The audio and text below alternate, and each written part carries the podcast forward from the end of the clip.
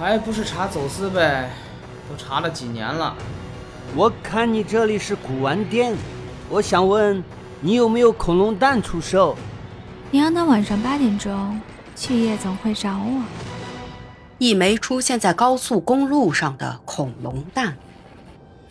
我觉得他的身份有点可疑，就检查了他的行李。一查，果然在他的行李里发现了一枚恐龙蛋。现在可能不行了，早两年这玩意儿不值钱，遍地都是。现在国家管了，不让随便买卖。你说的那件事啊，我知道，两年前的，我这里还保存着记录呢。一封匿名检举银行工作人员违法犯罪的信件。副科长，我是公安处治安科的老肖，想咨询一个事情。你们寄信的信封上盖的邮戳上面的符号四是哪个邮局的？举报人是何许人也？银行是否存在假银元流失的情况？这件事情与被举报人是什么关系？我虽然做了这些古币，但是出售给他们的时候，那都是按照工艺品的价格卖的，绝对没有骗人家说这是真的古币。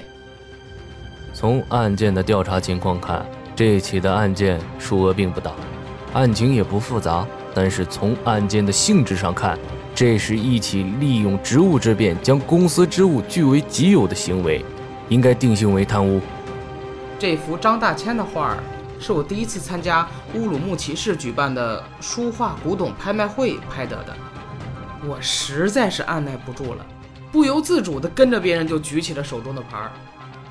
哎，你忘了，咱们景德镇上可就有卖这古陶瓷的呀。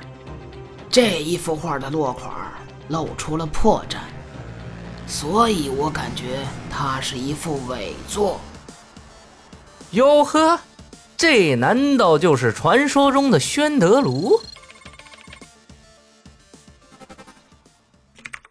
一九九五年三至四月，经一个月时间，重庆海关接获三起利用国际邮件走私三峡文物的案件，涉及战国、汉、隋、唐、宋、明、清等不同时期的国家二三级文物，共七十件。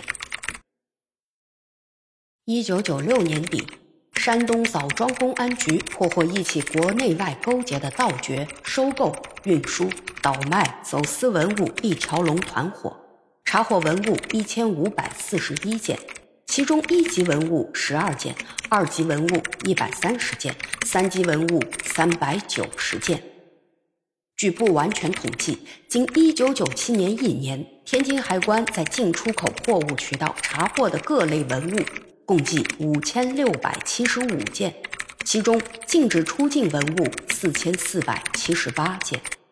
根据《中华人民共和国刑法》第三百二十六条规定，倒卖文物罪是指以牟利为目的倒卖国家禁止经营的文物，情节严重的行为。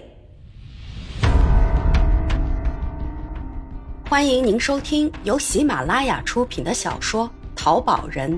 作者海滨，主播当查查，沈腾讲故事，一枚僵尸，柔然儿，石狮子会唠嗑，腹肌奶爸，寒生有道，荡志而渔，德鹏。